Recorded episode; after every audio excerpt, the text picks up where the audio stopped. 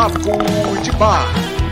Você quer evoluir, quer se transformar, é papo de bar. É papo de bar. É papo de bar. É papo de bar. Você quer evoluir, quer se transformar, é papo de bar. É papo de bar. É papo de bar.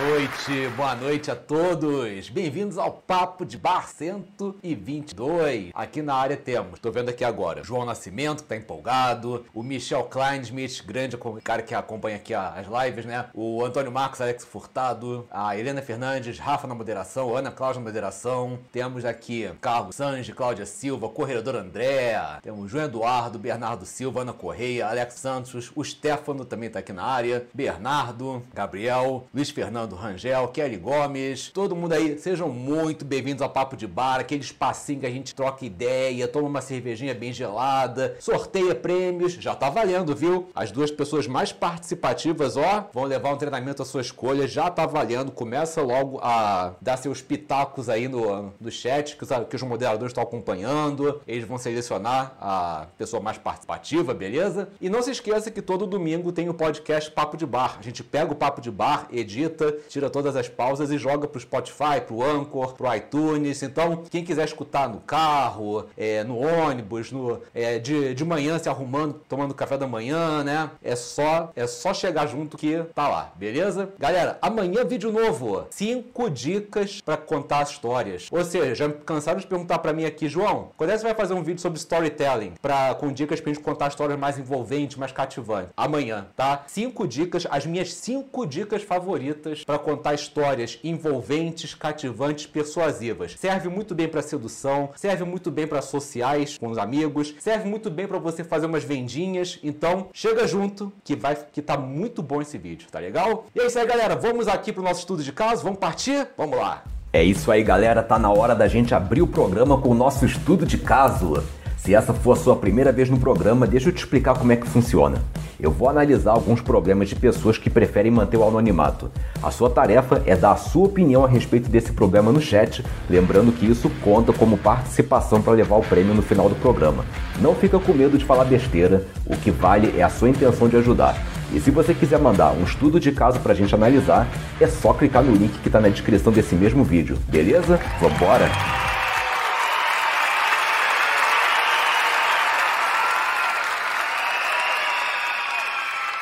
Vamos lá. A mulher que me relaciono não quer assumir um compromisso comigo. Diz que me ama, mas tem vergonha da minha situação financeira. Trabalho como zelador de condomínio, ganho pouco mais de um salário mínimo. Moro numa república. Ela ganha quatro vezes mais do que eu. Nossa relação é só sexo casual. Tenho 43 anos, ela tem 49. Cara, eu acho o seguinte: eu acho que o trabalho é uma coisa que enobrece a alma, sabe? Uma pessoa que trabalha, eu, eu- eu- é, é triste ver isso, né? O que, que eu posso te dizer? Existe, por uma questão cultural, tá? Não é uma coisa que tá no DNA, na genética, mas por uma questão cultural, sobretudo em famílias mais conservadoras, existe uma certa hipergamia entre as mulheres, tá? Que no caso é, é, no geral gostam de um cara que ganhe tanto quanto ou mais, mas isso não quer dizer que elas nascem com essa propensão. Isso muitas vezes vem de criação, de casa, né? É aquela criação que ela já é criada desde pequena como uma parte passiva, né? É sempre muito protegida, como bibelozinho, né? E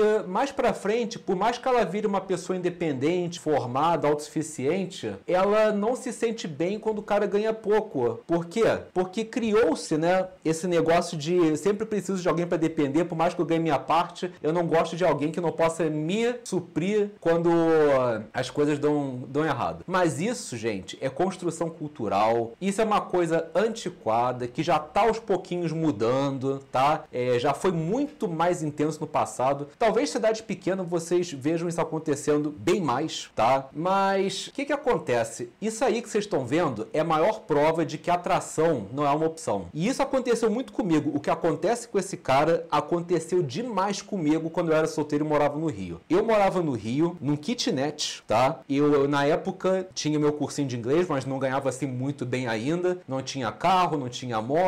É... Mal consegui me manter. Mas eu cansei de ficar com mulher muito mais rica do que eu, sabe? Mulher muito mais bem situada. Poxa, namorei uma filha de um milionário com mais de um ano, né? É... Então, você vê que atração não é um problema. Você pode atrair mulher de qualquer nível. Agora, para manter o relacionamento, existe essa coisa do, da cultura, do cultural. Às vezes é preocupação excessiva com o que vão pensar dela, ah, namorando um zelador, como se fosse, como se o cara estivesse traficando, né? É, eu acho o seguinte, eu acho que esse tipo de pessoa não faz bem para você, tá? Porque se ela te ama, tá um paradoxo aí. Se ela te ama, por que, que ela tá botando a preocupação com o que pensam dela acima do amor? Sabe? Não faz sentido uma coisa dessa. E tá te fazendo mal, porque você tá se sentindo inferior quando na verdade você é um homem digno, trabalhador, sabe? Uma pessoa é, honesta, respeitável. Tem tanta gente vagabunda por aí, poxa, você tá dando duro aí, é, É uma falta de respeito contigo. E eu não, eu não acho saudável você permanecer com uma pessoa dessas, a não ser que você se contente com a parte do sexo casual. Aí é outra história. Mas me parece que você gostaria de um relacionamento. E é uma coisa que você não vai ter, sabe? Você vai, é, você tem que aceitar. Ou, ou você fica com ela sabendo que não vai passar do sexo casual, porque você já viu que é uma pessoa fútil, não é uma pessoa bacana pra, né, pra se relacionar. Mas vamos ver o que, que as pessoas têm para dizer aqui, né? É,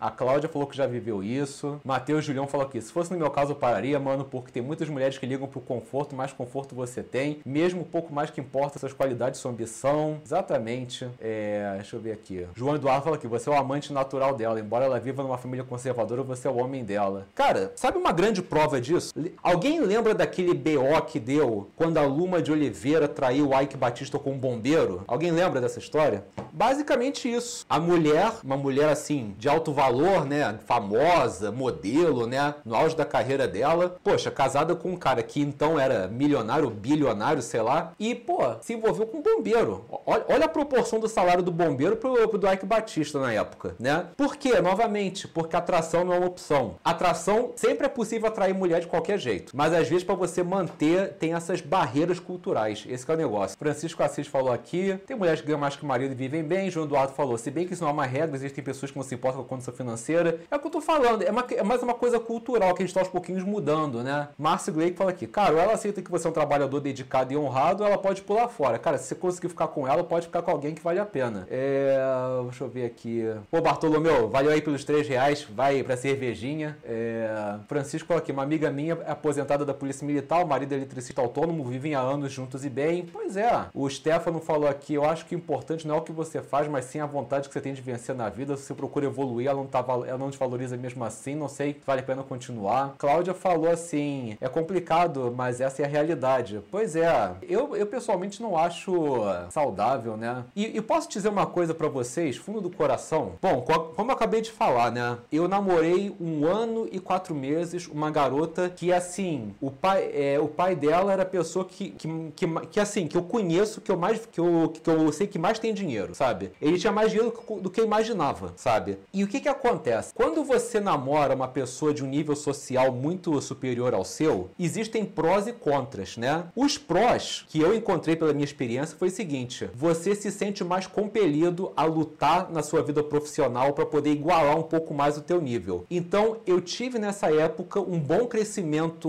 profissional e financeiro porque eu me senti compelido a seguir o ritmo dela. Quais são os contras? Fatalmente vai ter algum sacrifício das duas partes, ou de um ou de outro. Porque, por exemplo, às vezes ela queria fazer um cruzeiro, né? Queria fazer um cruzeiro, pô, para ela o dinheiro do cruzeiro era trocado. E eu tava numa época de crescimento financeiro, cara, se eu fosse fazer um cruzeiro, eu tinha que parcelar em 12 vezes e ainda ia, e ainda ia passar fome todos os meses. Então o que que acontecia? Eu deixava de ir no cruzeiro, ou então ela abria mão de ir no cruzeiro, de qualquer maneira ficavam os dois ressentidos, né? Então assim, é complicado quando a, quando a diferença de nível social é muito discrepante. Tem que ter assim, tem que ter muito amor para superar uma coisa coisa dessas. No nosso caso não teve é, todo esse amor, né? Mas fica aí um relato meu. O Tim falou The Rational Meio trata exatamente desse perfil. Foi exatamente o que eu pensei né, quando eu li isso aí no Rolo Tomasi sobre a, questão da hipergamia, né? Mas é isso, gente. Não tem mais o que dizer. Eu, eu, não, eu não acho saudável ficar com essa mulher, sabe? É, a não ser que você se contente em ser o brinquedo sexual dela, né? Tem cara que não se opõe, né? Mas não parece ser o teu caso. Vamos ao nosso segundo estudo de caso aqui. Boa noite, João. Dois meses juntos com uma garota. Ainda não temos nada sério devido à pandemia. Apenas ficamos uma vez, porém temos bastante intimidade. Papo era ótimo. O que, está, o que estragava era algumas briguinhas bestas de ambos e também cobrança chata, que admito que às vezes veio mais da minha parte ultimamente. Ela pediu um espaço para ela, estamos há 11 dias sem se falar, apesar que ainda visualiza meu status e eu dela. Comecei a visualizar de novo há uns 3 dias, enfim. O motivo do espaço, segundo ela, não envolve diretamente eu e ela. Disse que quer dar atenção para a família para ela. Apesar de ter citado que as brigas e cobranças estavam ficando chatas e tem medo de levar para frente e isso piorar. Medo de ambos serem machucados. Ela tem experiência com dois ex terríveis e um pai abusivo. Devo esperar ela me chamar ou eu chamo ela daqui a alguns dias? O tempo foi dado numa boa, ninguém saiu desrespeitando ou coisas do tipo. Porém, tô bem magoado, mas já tive pior. Gosto muito dela ainda e ela me disse o mesmo. Dá aquela forcinha, por favor. Não sei se vai diminuir meu valor chamar ela ou se não chamar será pior ainda. Abraço, adoro seu trabalho.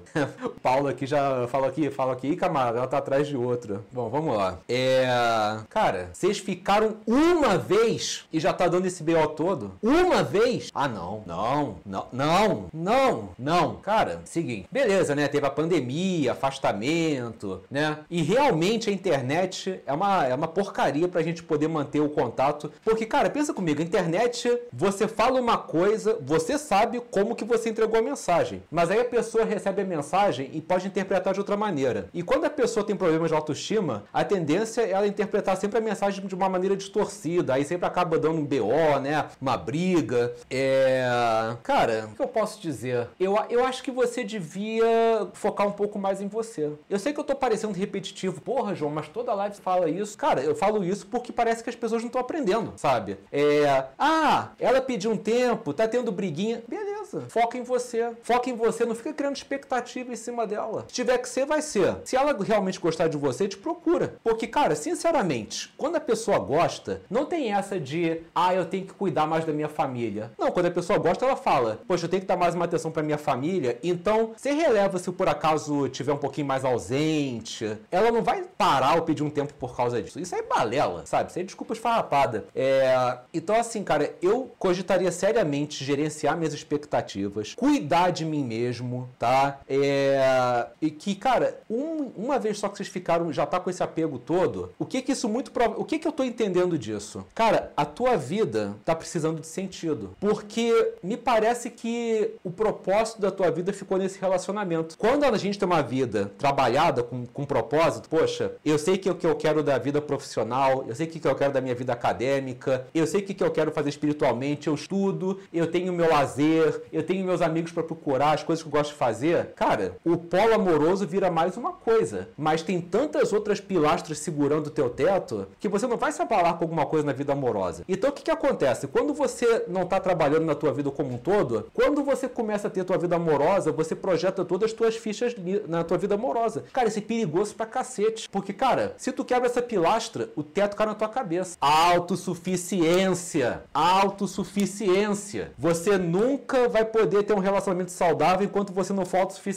Senão você vai sempre projetar tua felicidade em alguém. Então, eu acredito. Olha um vídeo meu que eu tenho aqui no canal chamado A Forma Certa de Gerar Escassez, alguma coisa assim. Que eu falo, cara, cuida, você cuidando da tua vida e ocupando o seu tempo, você vai ser naturalmente escasso, sabe? E você vai dar um espaço para ela. E realmente, se ela gostar de você, vai atrás. Se não, você também já tava desapegando. Novamente, eu sei que eu tô sendo repetitivo nessas dicas, mas, cara, eu vou repetir enquanto as pessoas não aprenderem. Vamos lá. O Evandro fala aqui, o cara dançou, desculpa. Gilca falou aqui, amigo, acho que você tá sendo romântico demais. Isso não combina nos tempos atuais. Felipe falou, tem muita mulher nesse mundo, deixa disso. Rosemary falou aqui, dois meses, muita cobrança já, nem com bom tempo cobrança é legal. Eu também acho, cara. É, uma coisa que eu, eu aprendi lá na PUC é o seguinte: é, nos dois primeiros anos de relacionamento, você ter desentendimento é normal, porque tá um se adaptando ao outro. Mas desentendimento em excesso, tipo assim, cada 10 vezes que conversa, 8 é uma briga, peraí, aí tem coisa. É... O Lucas falou aqui, sim, quando a pessoa gosta, procura, quer por perto, manter contato. Acho estranho que diz que gosta, mas não procura. Cláudia falou aqui, tenta ser uma pessoa melhor para atrair também melhores pessoas. Ó, ótimo, ó. Alguém anota isso que a Cláudia falou. Seja uma pessoa melhor para atrair melhores pessoas. Isso aí devia virar uma citação aí. Gabriel falou que João tá falando a verdade. É, cara. O Lucas falou aqui, exato projetar a, a vida e a felicidade de uma pessoa, no fim, as pessoas que se F, porque se o cara não estiver bem consigo mesmo, vai, não vai se dar bem com ninguém. Pois é. O Pub fala aqui, João, você sempre fala isso sobre autossuficiência, mas parece que na prática as pessoas têm dificuldade de assimilar. Pois é, por isso que eu tô fazendo sempre uns vídeos a respeito disso para ver se eu conscientizo as pessoas, né? Acredito que o que vai ser decisivo mesmo é o despertar do herói. O despertar do herói vai focar muito nessa autossuficiência. Pamela fala aqui, pode ser carência, é importante olhar para si, cuidar do seu jardim, deixar o tempo mostrar. Exatamente, né? Como já dizia o Mário Quintana, o segredo não é correr atrás das borboletas e sim cuidar bem do seu jardim para que sejam elas a vir até você, é, que é uma grande verdade, né? Uma coisa eu falo para vocês, quando eu parei de ficar bitolado, de correr atrás de mulher, de atrair mulher, foi aí que eu mais comecei a atrair mulher. Impressionante. Quando eu queria, quando eu corria atrás, eu não conseguia nem metade do que eu atraía quando eu simplesmente taquei o dane-se. Comecei a cuidar da minha vida, sabe, da minha carreira e, cara, a vida amorosa virou uma consequência. E tem que ser assim, porque se você estiver correndo atrás de mulher ou mulher correndo atrás de homem, você vai entrar no loop da carência. Você vai transmitir carência nas suas atitudes,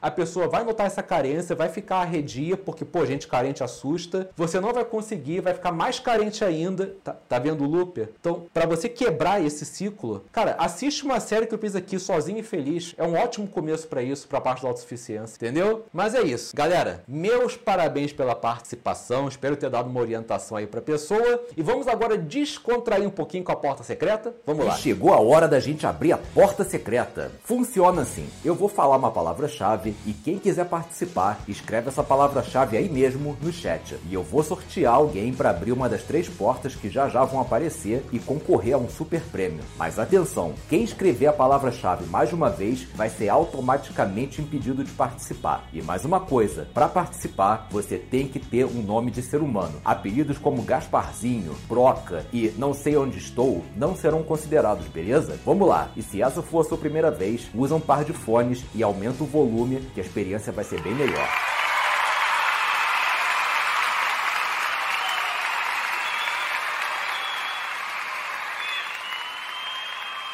Vamos lá, gente. Eu vou dar prioridade para a primeira pessoa que responder certo, mas também não vou ficar botando quem venceu na vez passada, tá? Pergunto: qual é o nome do reino onde mora o He-Man? Qual é o nome do reino onde mora o He-Man? Essa é a resposta. Vamos lá. Pub Marques respondeu Eternia. Pub, eu te deixo participar do uh, programa se você me falar o seu verdadeiro nome e eu botar aqui. Pode ser? Bota aí que eu boto você no uh, porta secreta, já que você foi primeiro. Vamos lá. Túlius Marques. Túlius, você está participando agora da porta secreta. Pub, você já é. Já é da casa, já conhece, mas tem gente aqui que não conhece. Então, só para resumir, galera, para quem não conhece esse quadro, ó, temos a portinha laranja, verde e azul. Uma delas tem todos os meus treinamentos, uma delas tem um treinamento qualquer meu, aleatório, não negociável. Ou você fica com ele, ou você doa para alguém, ou de repente, se você quiser, você pode apostar para poder continuar jogando e levar todos. E a outra porta, bom, quem for de coração frágil, é melhor não olhar. Então, Túlios, diga-me, Túlios, nome bacana esse, hein? Qual é a porta que você vai abrir?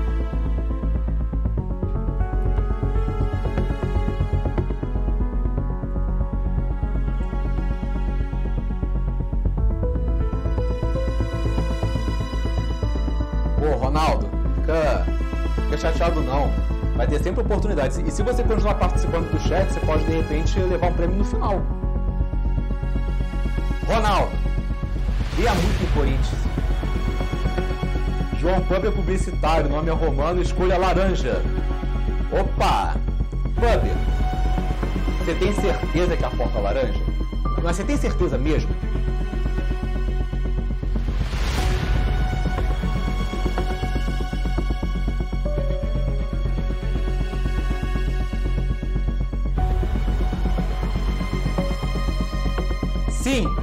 Não tem mais volta. Beleza, brother. Vou abrir a porta laranja.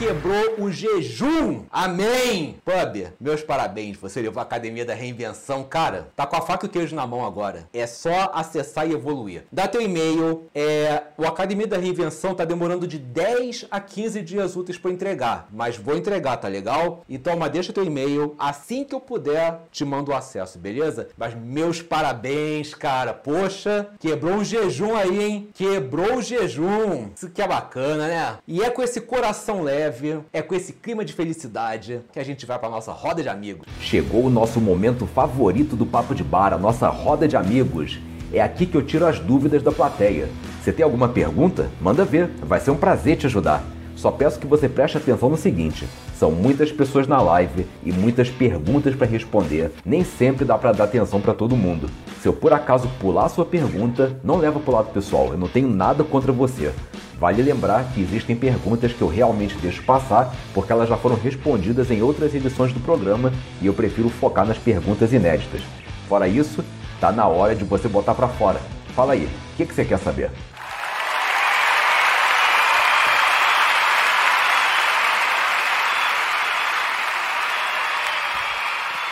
Bom, só para repassar aí as perguntas manjadas.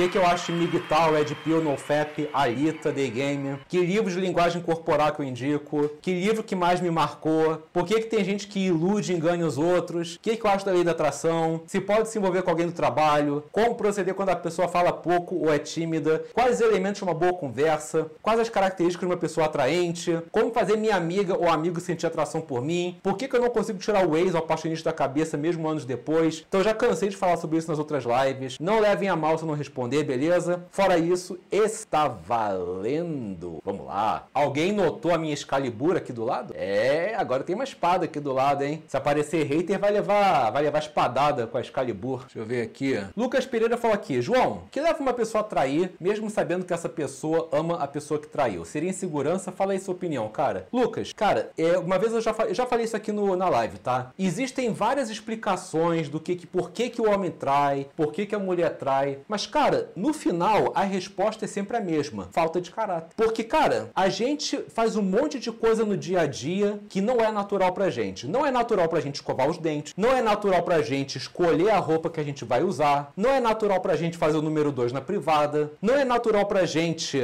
é, dar bom dia pro vizinho. Tudo a gente aprende e contraria o nosso lado primitivo. Aí, quando o assunto é traição, ah, não, mas tá no, tá no sangue, todo homem trai. Cara, uma coisa é você sentir sentir vontade, mas de, entre você sentir vontade e consumar o ato, você tem como controlar. Então acaba sendo falta de caráter. Eu poderia falar, ah, porque o homem tem um instinto reprodutor, a mulher tem negócio de vingança, ela quer provar para ela mesma que ela é atraente, mas cara, no final, independente de qualquer coisa, é falta de caráter. O Márcio Gleick falou aqui, João, fiz um Facebook achando que teria uma relação melhor com meus amigos, mas me frustrei porque fui deixado de lado. O que fazer? Eu acho que você tá focando demais na aprovação dos outros, sabe? E quanto mais você foca foca na aprovação dos outros, mais difícil vai ser para você ter é, uma conexão com as pessoas, tá? Você devia focar mais em transmitir valor no teu Facebook, do tipo, você retrata a tua vida, as coisas que você faz, mas sem se preocupar com a aprovação dos outros. Retrata só para você documentar, tá? E aos pouquinhos, conforme você vai passando valor no teu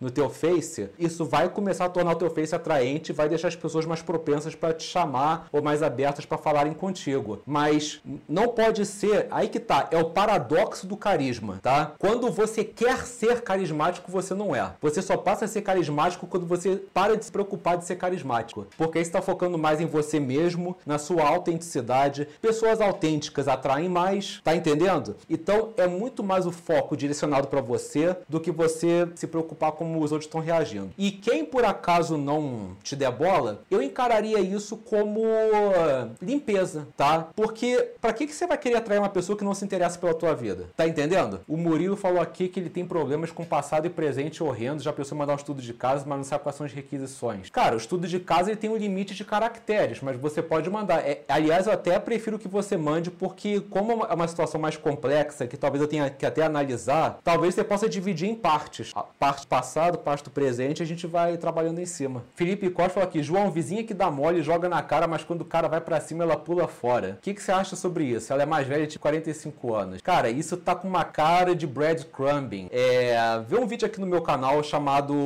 Ela tá afim de você ou só quer te fazer de trouxa? É alguma coisa assim, que tem um tipo um sinal vermelho na, na thumbnail. Porque eu falo sobre isso. Breadcrumbing é quando uma pessoa de baixa autoestima fica dando mole para as outras, para essas pessoas é, ficarem orbitando em volta delas. Ou seja, ela dá mole para você, você começa a ficar na dela, mas quando você começa a se aproximar muito, ela foge. Só que ela não vai querer perder o, o a bola que você, que você enche para ela. Então o que, que ela vai fazer? Ela vai, ela vai depois novamente te, te provocar um pouquinho. E em muitos casos, caso você comece a namorar, pode ser que ela invista ainda mais em você para você largar essa namorada e continuar orbitando em volta dela. Tem que tomar muito cuidado com esse tipo de coisa. É uma coisa que eu falo para vocês. Ah, João, como é que eu sei se a pessoa tá realmente afim de mim? É simples. Ela não te confunde. É esse o critério que, que decide. Quando a pessoa realmente quer, ela não te confunde. Você não fica confuso ou confusa. Porque, porque cargas d'água, uma pessoa interessada em você ia ficar de joguinho, pra lá e pra cá. Não. Ela tá interessada, então ela vai procurar. Então, bota esse critério na cabeça. Quando a pessoa te confunde, é para você suspeitar. Porque atração de verdade, a pessoa não te deixa confuso. A Bia perguntou aqui para mim, João, você não acha que essas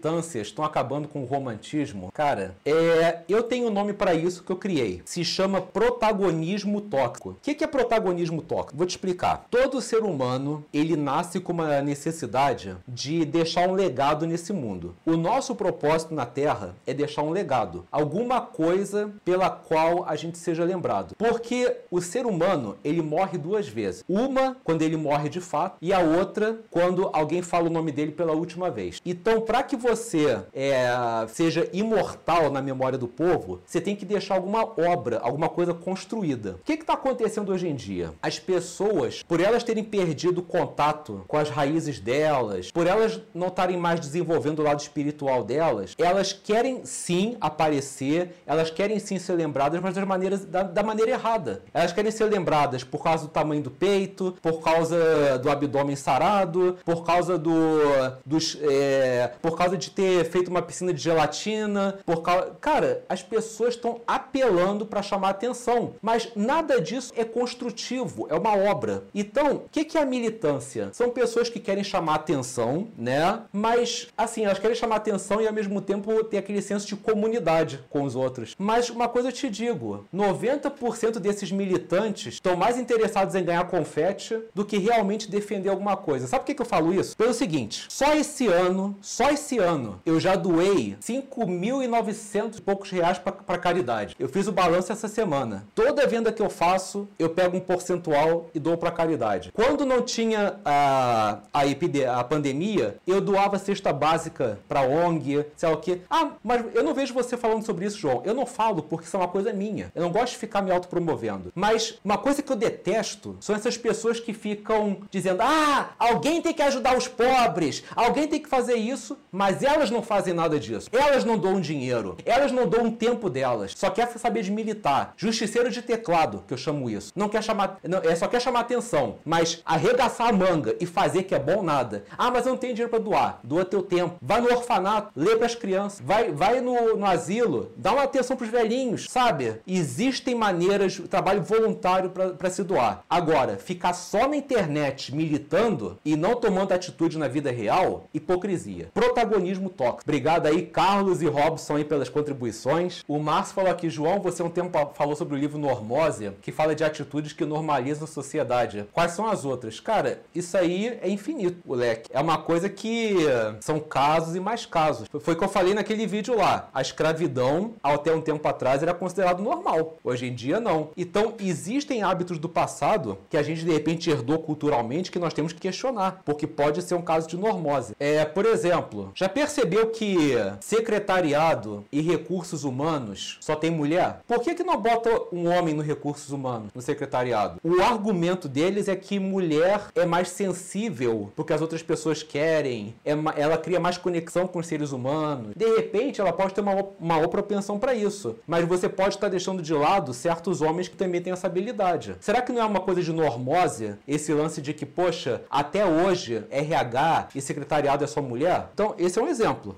O Matheus fala aqui: muitos querem ser lembrados por coisas que são aprovados por extensão externa, ganhar palmas do que fazer o bem de forma correta. Michel fala aqui: quem acredita realmente numa causa não precisa ficar se perdendo o tempo todo em discursos, vai lá e faz. Pois é. O Pub fala aqui: João, tem mais facilidade em fazer amizade com pessoas mais velhas e mais novas do que pessoas da minha idade. Isso é normal? Cara, eu acredito que é uma coincidência. Se você falasse para mim só mais velhas e só mais novas, pensaria assim: hum, não sei, de repente tem alguma coisa aí de, de crença, de desenvolvimento emocional, mas como é uma coisa, tipo, um lado e outro, eu acho que é coincidência. Tipo, não é porque você não faz amizade com alguém da sua idade, é porque não apareceu alguém da sua idade que tenha batido o santo, entendeu? Adriano falou aqui, isso aí, João, só ouvi verdades. Recomendo buscarem sobre trabalhos sociais no Instagram. Nessa pandemia, muitos lugares intensificaram suas ações e com isso estão precisando de mais voluntários. A Cláudia falou aqui o que fazer para diminuir o feminicídio. Eu acho que tá tudo numa questão de educação, Cláudia. É uma é a educação para poder haver o respeito. Então, assim, é fundamental a educação. E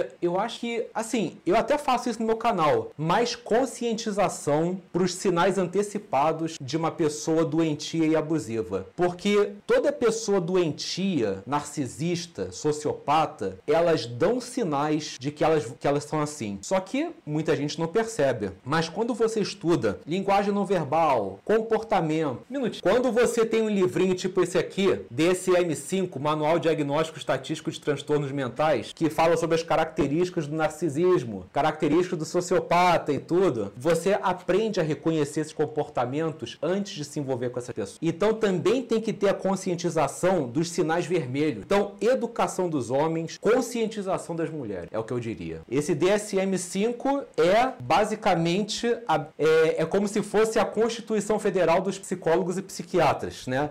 Todo advogado anda com a Constituição, né? Fora os códigos que eles que são inerentes à área que eles escolheram, a gente anda com DSM-5. Felipe Costa falou aqui, verdade, só mulher trabalha com recursos humanos. Cara, além de ser só mulher, eles sempre fazem aquele esquema tipo policial bom e policial malvado. Quando você vai ter reunião com o RH, sempre vem duas mulheres, uma mais ríspida e dura e outra mais simpática. Impressionante, parece coisa de policial. Luiz Fernando perguntou o que é normose. Normose são comportamentos que, por uma questão cultural, a gente enxerga como normais, mas que não cabem mais no nosso tempo de hoje em dia. São comportamentos defasados, que já perderam a validade, que não tem mais contexto e que podem fazer mal pra gente. Igor perguntou o que eu acho de cotas raciais. Isso não quer dizer que pessoas de raça têm menos capacidade que são de vagas reservadas? Não é exatamente isso, cara. Vai numa favela e vê a proporção de pessoas negras e pessoas brancas, sabe? Você vai ver que é enorme, entende? Então, assim, é... quando a gente fala da dívida histórica, existe hoje em dia uma perpetuação da segregação. Então, o que as cotas são para poder igualar um pouco, diminuir um pouco essa esse vão que ficou, entende? Ah, mas é injusto com quem é branco e pobre. Cara, eu concordo com você. Só que aí que tô, é o que eu tô dizendo. A proporção de negros pobres é muito maior. E pra gente diminuir, pra gente acabar com essa discrepância, a gente tem que, num primeiro momento, ser um pouco anticonstitucional para depois passar a igualar. Então, o que eu acho é o seguinte: temos uma dívida, ela está sendo paga. Agora, não pode ser paga para sempre. Tem que ter, tipo assim, eu acho que tá faltando meta. Tipo assim, a partir de. A partir de quantos X% de negros já inseridos em universidade, nós podemos passar a igualar as oportunidades e de repente botar para pobres, ponto. Então tá faltando uma meta, tá? Mas por enquanto precisamos igualar um pouco as coisas. O Paulo perguntou, mas com essa política você perde qualidade, não acha? Cara, um um tempo atrás eu vi um estudo que foi o contrário. Esse estudo mostrou que os negros na universidade estavam tendo notas tão boas quanto os brancos que entraram sem cotas. Então, era mais, é mais uma coisa para viabilizar o acesso de quem não teve uma, a melhor educação. Agora, uma coisa é certa: fala-se muito em cotas, mas quando é que vão melhorar o ensino da escola pública? É aí que está a grande questão. Porque nós temos pouquíssimas escolas públicas com ensino de qualidade. Talvez o que a gente tenha que fazer também é começar a investir mais na escola pública, para parar de elitizar o vestibular. Aliás, uma, uma coisa que eu não entendo, gente, olha, juro por Deus que eu não entendo isso. Playboyzinho passa para faculdade pública e aí ele vira socialista, se diz contra o capitalismo, sei lá o que, a favor dos pobres. Mas eu pergunto, peraí, o playboyzinho tá na faculdade pública. Se ele é tão a favor de oportunidades iguais, por que, que ele não foi para uma universidade particular e deixou aquela vaga que seria dele para alguém que realmente não tem condições para pagar? Até hoje não apareceu alguém com uma resposta que, me, que, que, que fosse convincente. Hipocrisia, né? O João Eduardo perguntou se eu posso falar de alguns comportamentos narcisistas. Cara, tem uma minissérie aqui no canal só sobre isso, com 10 comportamentos narcisistas. Dá uma olhadinha. É 10 características de narcisista. É, duas, é uma série em duas partes, beleza? Tudo que você precisa tá lá. Tudo que tá no DSM e mais um pouquinho eu citei. Igor falou aqui, muito bom, muito playboyzinho na USP só usando drogas. Deixa eu ver aqui. Rafael Nascimento fala aqui, o cara estudou a vida inteira na, na particular, agora vai tomar o lugar na universidade pública. Muito errado isso. Cara, eu, eu também acho isso. Antes que vocês perguntem, eu não sou nem esquerda nem direita, eu sou realmente do centro. Porque pra gente ter uma visão mais abrangente, a gente não pode escolher um lado. Não é ser isentão, é, ser, é ter bom senso. Porque quando você escolhe um lado, você automaticamente no, na tua cabeça você se vê obrigado a negar o outro, porque você vai estar tá achando incoerente você ficar, é, você pertencer ao lado e concordar com coisas do outro. Mas isso faz parte da individuação, do equilíbrio, né? De você ficar no meio para você ter uma visão mais ampla do negócio. João perguntou se eu tenho em mente alguma maneira de, me, de melhorar o ensino nas escolas. Cara, eu não tenho esse respaldo pedagógico. Uma coisa que eu certamente colocaria nas escolas seria o desenvolvimento pessoal, ensinar autoestima, ensinar etiqueta, é, coisas que meio que foram relevadas, né? Porque as pessoas estão muito mais preocupadas com as coisas mais técnicas, né? É o português, a matemática, o geografia, a história. Beleza, tem filosofia, mas precisamos mais de cidadania. Precisamos, às vezes, até mesmo de um básico de direito constitucional, nem que seja no ensino médio, para a pessoa ter noção dos direitos dela, sabe? Mas para por aí, porque eu não tenho respaldo pedagógico para poder falar uma coisa dessa. Ricardo falou aqui: o que fazer quando o psicólogo começa a rir do caso do paciente? Bom, esse psicólogo é um idiota, né? No mínimo. Porque, gente, pensa no caso mais bizarro que vocês já escutaram. Podem ter certeza que existe alguma coisa pior. Por exemplo, eu tava vendo um estudo de caso de um cara que, tá, que foi na psicóloga porque ele tava preocupado com o seguinte: ele tava tendo relações sexuais com a cadela dele, a cadela, a cachorra, tá? O animal, e ele tava preocupado de, engravi de ter engravidado a cachorra e dos filhotes nascerem com a cara dele e as pessoas perceberem. Cara, muita gente ia rir disso, mas, cara, uma pessoa chegar ao ponto de pensar isso. Vou, peraí, vamos fazer uma retrospectiva. Primeiro, o cara tava transando com um cachorro. Já começa assustador. E ainda, cara, existe aí coisas para tratar. E se a gente rir, vai ser uma falta de respeito, uma falta de sensibilidade, entende? Felipe Costa falou aqui: João tem um colega meu que é filho de dono de empresa e ele estudou na Unicamp, tem muita condição e pega lugar de uma pessoa que quer estudar de verdade. Pois é. Cara, uma coisa que eu acho triste, você vai no estacionamento da USP, da UF lá no Rio, pô, você só vê i30, é, Hilux, só os carrinhos playboyzinho lá. Cara, pra que isso? Pra que? Tipo, é fluxo de caixa a mensalidade. Devia ser proibido uma coisa dessa. Rafael falou aqui, por isso que tem pessoas que não têm coragem psicólogo. Cara, é o que eu falei na live passada. Não se iludam. Tem muito psicólogo formado e que mesmo assim é um bosta, sabe? Eu não tô dizendo que eu sou o dono da verdade, sabe? É, poxa, me promovendo. Não. É que a gente vê isso. A gente vê a arrogância, a prepotência, a teimosia. Uma coisa que todo psicólogo tem que ter em mente é o perigo de dele projetar as próprias opiniões no paciente. Você tem que cortar um dobrado para você nunca projetar as, é, você mesmo no teu paciente, para não acontecer isso. Por isso que todo terapeuta tem que ter um terapeuta para ajudar a aliviar isso. Eu, eu acredito que esses psicólogos que riem do paciente, que saem dizendo o que, que tem que fazer, que dão umas opiniões tipo distorcidas e tal, são justamente aqueles que não fazem terapia. Porque quando o terapeuta não faz terapia, alguma hora ele se contamina. Aí que tá. Suelen falou aqui: isso não seria caso de, de denúncia pela relação com o animal? Só que tem aí o seguinte, Suelen, a questão do sigilo profissional. E, tipo, essa parte do, da relação com o animal não representa, não tá entre os itens que justificam o psicólogo romper o sigilo profissional e denunciar o paciente. Igor falou aqui, João, tive uma madrasta psicóloga e sentia que toda hora ela tava querendo me analisar. Isso acontece? Todo psicólogo fica analisando as pessoas mais próximas? Cara, eu acho o seguinte, sim, a gente tem vontade de analisar, só que você tem que aprender a desligar o módulo de analista, tá? Porque se você quiser analisar todo mundo, bom, você vai encontrar coisa. Coisa que você quer ver? Não. E aí vem a grande pergunta: você quer ser feliz ou você quer analisar? Porque, cara, se você parar para pensar, todo ser humano tem problema. Todos. Eu também tenho. Todos vocês têm. Se a gente parar para analisar o porquê de vários dos nossos hábitos, sempre vai ter algum problema materno, paterno, de autoestima. Por exemplo, por que, que eu compro tanto boneco? Eu adoro comprar figura de ação. Se eu analisar isso, cara, eu vou, vou ver, ah, é porque minha mãe me negava quando, quando era pequeno. E eu falei para ela que ela, que ela ia ver que eu ia comprar todos os bonecos que eu queria quando eu fosse adulto. E hoje em dia virou um, um vício. Não sei porque que eu coleciono. Mas, cara, o que que define patológico de não patológico? Patológico é quando começa a prejudicar a vida do paciente. Então vamos lá. Tô comprando meus bonequinhos. Tá afetando minhas finanças? Tá afetando minha maturidade? Tá afetando meus estudos? Não. Então não é patológico. Agora, se eu tivesse pegando meu salário e gastar todo em bonequinhos e não pagar as contas, não pagar comida e sei lá, nem mais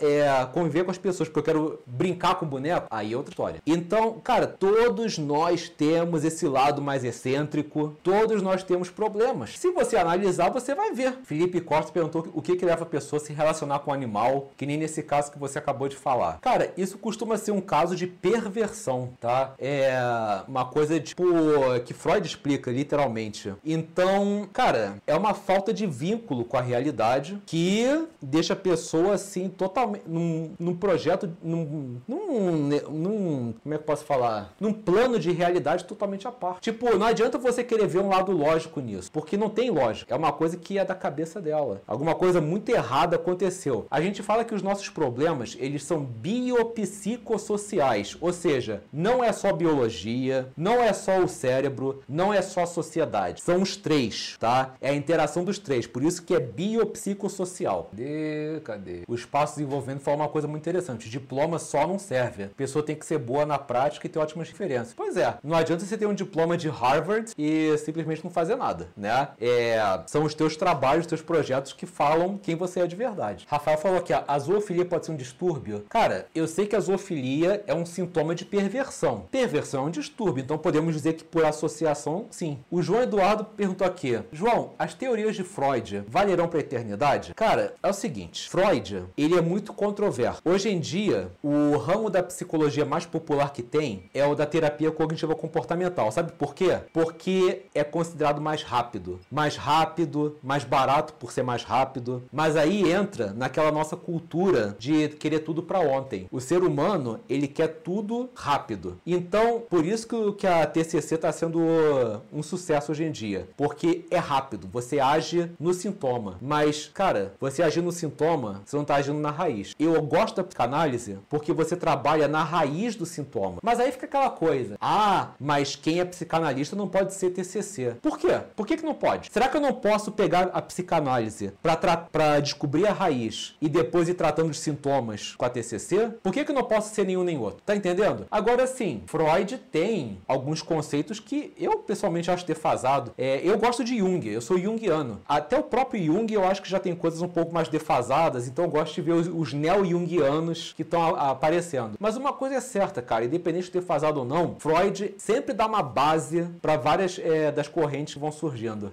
Pamela perguntou aqui se eu posso citar algumas consequências psicológicas de uma pessoa que teve problemas com o pai. Olha, depende do, do tipo de problema, tá? Por exemplo, eu já vi um estudo de caso de uma garota que o pai dela abandonou ela quando ela era criança, tá? Ela é, tinha acho que 5, 6 anos de idade e o pai abandonou. E mais pra frente, ela virou uma pessoa profissional muito bem qualificada, trabalhava bem, só que ela não tinha ambição. Não tinha ambição. E teve uma vez que a empresa que ela trabalhava decidiu promover ela. No que ela foi promovida, ela teve um colapso nervoso, surtou e aí começou o tratamento. O que, que aconteceu? Por causa do abandono do pai no passado, ela começou a pensar assim: eu não posso ficar feliz, porque se eu ficar feliz, alguma coisa ruim vai acontecer. Eu estava muito feliz quando era criança, meu pai foi embora. Então ela começou a se sabotar, não arrumava namorado. Quando ela começava a ficar feliz ficando com algum cara, ela terminava. Quando ela ia trabalhar, era coisa mais humilde. Então, quando ela foi promovida, ela meio que foi coagida a ganhar mais, ela não soube lidar com aquilo. Olha, olha que doido isso, né? A pessoa é, associou o abandono do pai a você não poder ser feliz. Se você tá feliz é para você cortar aquela felicidade. E teve que fazer todo um trabalho em cima. Algumas que teve um pai assim muito carinhoso, muito presente e que não ensinou a lidar com frustração, pode de repente projetar o papel do pai no parceiro, na parceira nova. Então tem que ver o tipo de, de, de problema. Gente, são 10h32, já passei até do horário, deixa eu ver aqui. Eu... Temos dois vencedores sim. Vamos descobrir quem foram? Vamos lá. Pois é, nosso papo de bar tá chegando ao fim e chegou a hora da gente descobrir quem foram os vencedores da semana. Quem será que foram as pessoas que mais contribuíram ao longo do programa?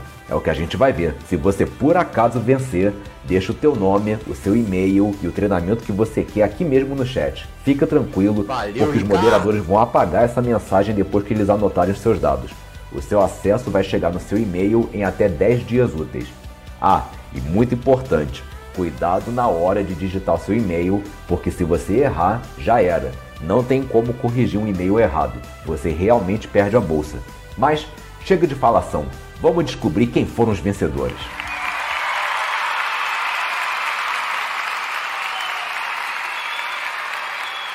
É, gente, eu sei que vocês queriam mais papo de bar, mas é uma hora só, já tá até passando de uma hora, né? Mas compartilhar com vocês o negócio. Eu estou planejando uma live nova. Papo de bar vai continuar, mas estou planejando uma live nova para ir ao ar durante a semana, chamada de Tarde Mítica. É uma live diferente. Eu vou contar alguma história da mitologia e depois eu vou explicar a simbologia por trás da história e conversar com o pessoal para ver o que eles acham sobre isso. Ainda vai demorar um pouco para acontecer, mas teremos sim mais uma live em breve, tá? E vamos lá, gente. Temos dois vencedores sim, e as duas pessoas que mais contribuíram hoje do ponto de vista dos moderadores são Rufam os tambores.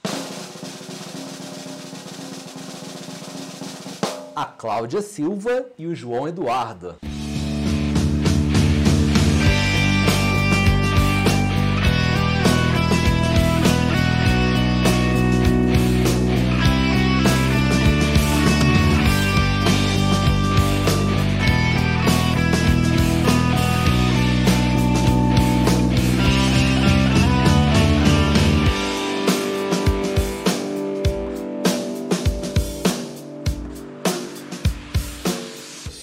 Aí. Cláudia e João, deixem aí nome, e-mail e qual treinamento que vocês querem. Se vocês não conhecem meus treinamentos, não tem nenhum deles, então eu vou mandar qualquer um. Não pode reclamar, tá legal? Mas lembrem-se, 10 dias úteis, tá legal? Galera, estamos chegando ao fim do Papo de Bar. Ah, quero agradecer muito vocês, poxa, Helena, Ricardo Telino que contribuiu aí, Lucas Pereira, Paulo Medeiros, Bia Araújo, João, João Eduardo, Ana Correia, Ítalo, Alex Furtado, Ana Cláudia, Felipe Costa, Cláudia, Márcio Gleick, Manu, Michel Kleinschmidt, Gabriel, é, Adriano, Pub, todo mundo. Muito obrigado pela participação hoje. Gente, dá uma forcinha amanhã no vídeo, na hora do almoço que vai sair. Curtam, comentem, compartilhem. Os comentários e o compartilhamento é muito importante pro engajamento, beleza? Cinco dicas para quem quiser contar histórias mais envolventes. Então, não percam, beleza? Quero agradecer a presença de todos vocês. Quem não venceu nada hoje, relaxe, porque todo sábado é uma nova oportunidade. Desejo a vocês um